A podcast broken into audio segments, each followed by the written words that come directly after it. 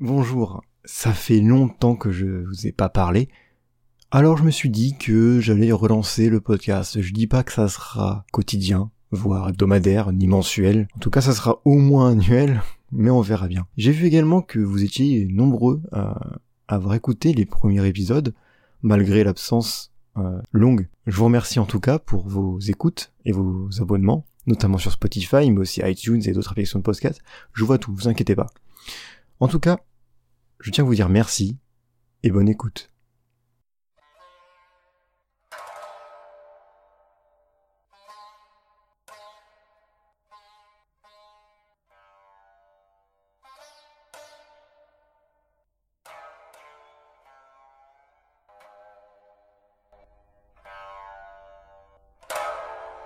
Lorsque l'on parle de personnages historiques célèbres, nous pensons généralement à Napoléon, Jules César ou encore peut-être Adolf Hitler. Nous sommes bercés depuis notre enfance avec ces noms d'hommes ou de femmes qui ont marqué l'histoire occidentale, française, européenne ou américaine. Il est très rare que l'on nous parle de personnages venant de contrées plus lointaines. On va peut-être parler alors du voyage de Marco Polo, mais ça reste un occidental qui part en Orient. Pourtant, il est de ces hommes qui vont changer le cours de l'histoire radicalement j'ai toujours à penser que n'importe quel être vivant foulant la planète change l'histoire d'une manière ou d'une autre. Mais aujourd'hui, laissez-moi vous raconter l'histoire d'un homme qui a non seulement marqué l'histoire du Japon, mais également du monde, et surtout mon histoire. Laissez-moi aujourd'hui vous parler d'Oda Nobunaga, du clan Oda, et de l'événement qui a changé un nombre incalculable de vies, l'incident du Honoji.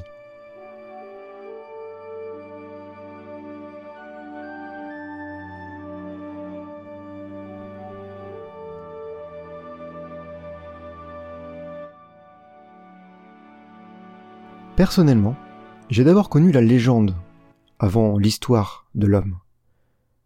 Et je ne suis pas encore sûr que les éléments et les sources que j'utilise sont fiables à 100%. Il y a évidemment des sources historiques fiables, mais je tiens quand même à mettre un disclaimer. Ce que je vais vous raconter, c'est ce que j'ai pu trouver et comprendre en croisant mes sources et après plus de 5 ans de recherche.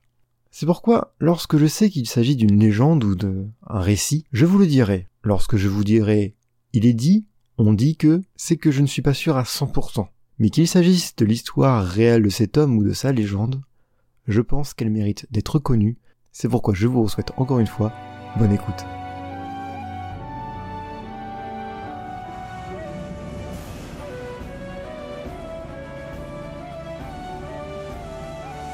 Oda Nobunaga, partie 1, par Takara Jimmy.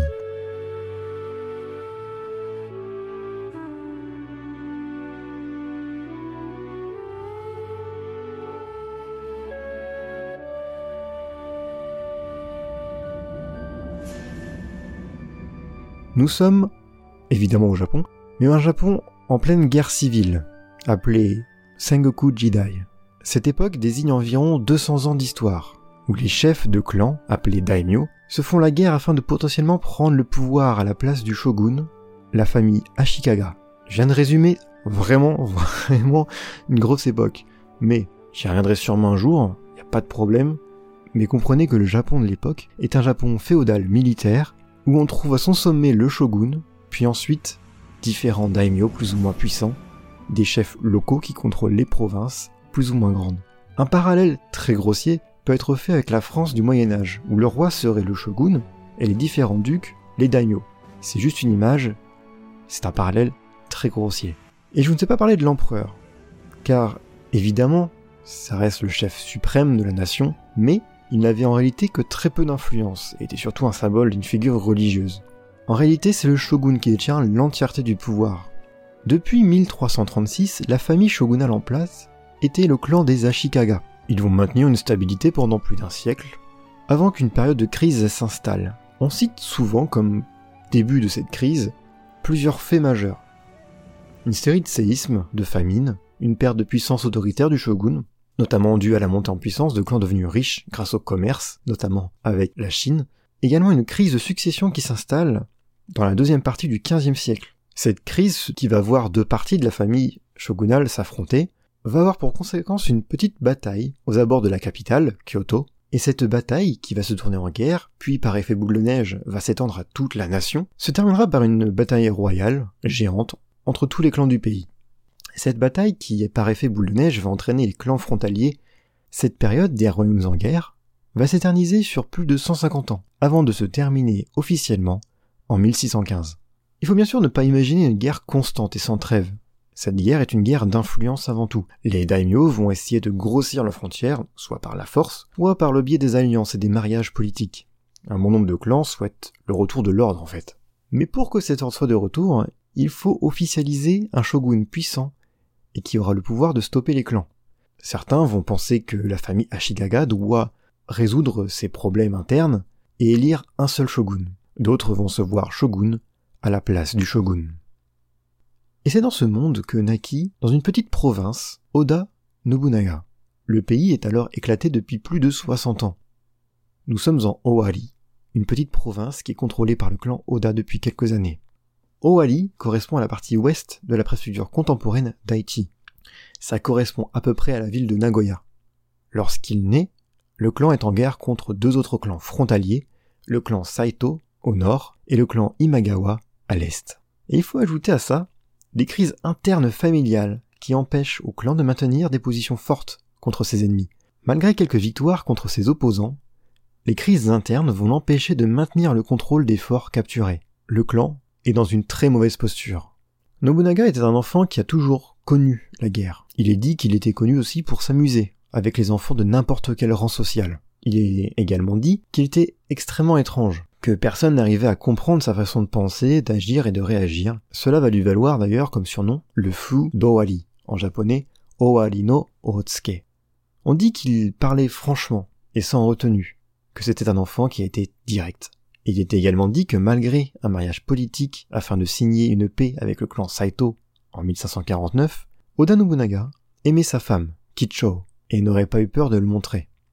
Nobunaga était également passionné par les armes à feu importées par les Portugais quelques années plus tôt. On dit que, dès son plus jeune âge, Nobunaga apprenait l'art de manier cette nouvelle arme à l'égard du katana, ce qui va renforcer les craintes de son entourage. Après tout, un samouraï délaissant l'usage du katana pendant l'âge des guerres éternelles, ça fait tâche, surtout quand il s'agit du fils du daimyo. C'est donc un enfant fort en caractère qui n'a pas peur d'être terre à terre et qui va devenir le chef du clan en 1551 lorsque son père meurt de façon soudaine. Il est alors relaté que Nobunaga était foudrage lors de la mort de son père, ce qui inquiétait énormément les vassaux du clan. Car lorsque Nobunaga prend le pouvoir, le clan est dans une situation catastrophique. La paix avec le clan du Nord ne tient qu'au mariage avec la fille de Saito Dosan. À l'Est, une trêve temporaire est en cours depuis quelques mois grâce à la capture d'un des fils d'un des vassals des Imagawa, un des fils du clan Matsudaira. Il faut encore ajouter que le clan est loin d'être unifié. Une crise de succession va même commencer dès la mort du père de Nobunaga, Oda Nobuhide.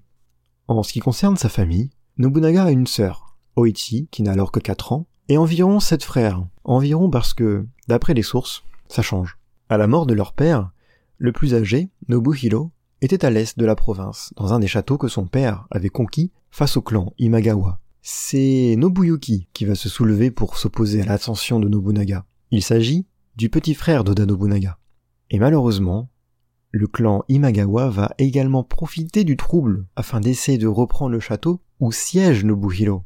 Le frère de Nobunaga est pris en tenaille face aux Imagawa qui menacent d'arriver à tout moment. Une bonne partie du clan et de ses frères se rebellent contre Nobunaga. Il va falloir donc agir vite. Il va d'abord libérer Takechio Matsudaira. Il est dit d'ailleurs qu'il entraînait de très bons rapports avec lui et s'était même lié d'amitié. Il fait cela pour retarder l'attaque des Imagawa. Il sait très bien que le clan à l'est va envahir dans tous les cas, mais sa priorité, c'est d'unifier son clan.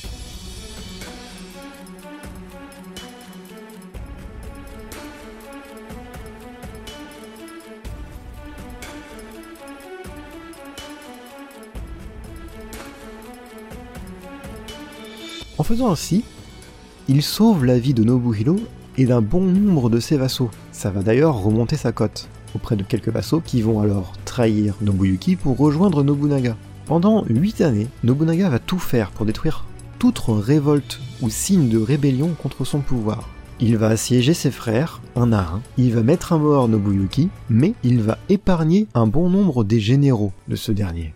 Car pour lui, Ses généraux sont de bons soldats qui obéissent aux ordres. C'est son frère qui s'est rebellé, pas ses généraux. C'est une logique qui est plus ou moins légendaire. Nobunaga n'avait pas beaucoup de choix, pas beaucoup de généraux non plus sous sa main. Le clan reste un petit clan. S'il bute tout le monde, ça va être compliqué. Mais il est vrai que certains de ses généraux vont être très utiles pour la suite. Pendant ces huit années, Nobunaga va également entretenir d'excellentes relations avec le clan Saito, et donc son beau-père, Dosan. Il tente en effet d'assurer une paix à long terme avec la famille du Nord. Mais le frère de Kicho va tuer son père afin de prendre les rênes du clan, ce qui va fragiliser la paix. Le frère de Kicho, donc le beau-frère de Nobunaga, déteste ce dernier en fait. Nobunaga est toujours vu comme un fou, comme un taré, un jeune gamin qui n'a aucune expérience, qui préférait jouer avec des armes à feu plutôt que les sabres, n'est pas forcément un grand croyant, qui crache un peu sur tout, et surtout qui a une grande gueule. Alors je résume, hein, c'est toujours des on Mais voilà. D'ailleurs, il est dit que Nobunaga, qui adorait son beau-père, va essayer de sauver Dosan en envoyant une armée pour l'escorter, malgré la menace qui pèse à l'est. Une tentative qui va d'ailleurs se terminer par un échec, et qui va détériorer encore plus les relations entre Nobunaga et le nouveau chef du clan Dosan. Ce n'est donc qu'en 1559 que Nobunaga a le contrôle total de la province d'Owali. Il a alors 25 ans et va désormais devoir faire face à un événement extrêmement connu au Japon. Je vais revenir dessus, vous inquiétez pas. Je vous ai donc résumé le début de sa vie. Ses débuts en tant que chef de clan. Alors c'est très résumé. En vrai, cette période est extrêmement intéressante. Pas d'un point de vue stratégique, mais d'un point de vue aux relations familiales de l'époque. Mais je vous épargne le détail. Sachez tout de même que ces huit années de conflit intérieur vont renforcer non seulement son pouvoir interne, mais également lui donner de la confiance et lui apprendre réellement à gouverner. Sa cour se compose désormais que des vassaux les plus fidèles, d'anciens opposants qu'il a su habilement épargner pour mieux les contrôler, ses plus fidèles Il a également appris à galvaniser, à rallier ses vassaux, ses soldats à sa cause. Et surtout, il a désormais une haine envers le mot trahison. Si une chose doit bien être certaine sur Nobunaga, il ne veut plus être trahi. Ses généraux le savent, ses ennemis le savent, ses ennemis vont d'ailleurs même jouer avec ça dans le futur, il déteste la trahison. En même temps, personne n'aime vraiment la trahison, mais bon, il a quand même été trahi par son frère, par ses frères d'ailleurs, par son beau-frère, la plupart de ses vassaux, ses généraux, il a toujours connu cela et s'est toujours battu pour vaincre ceux qui l'ont trahi. Il est donc désormais entouré par ses plus fidèles vassaux, fidèles amis même, entourés par de très bons stratèges, et d'ailleurs, chaque personne de son entourage va devenir très célèbre par la suite. Cependant, Nobunaga n'aura pas le temps de festoyer ou profiter d'une paix. Il le sait, vous le savez, à l'Est arrive le danger. Et cela sera pour la prochaine fois dans l'épisode 2 de notre récit Oda Nobunaga, partie 2, Okehazama. Je vous dis donc à très très vite, tout est écrit, tout est enregistré, il ne reste plus qu'à éditer. Normalement, ça devrait arriver assez vite. Je vous remercie encore une fois pour le nombre d'écoutes et d'abonnements que vous m'avez offert ces derniers mois. Et si vous avez des questions ou des réactions, vous pouvez m'envoyer un mail à jimmy, j i m i i. Sur ce, je vous dis à la prochaine et je vous laisse sur cette musique du drama Nobunaga Kyuso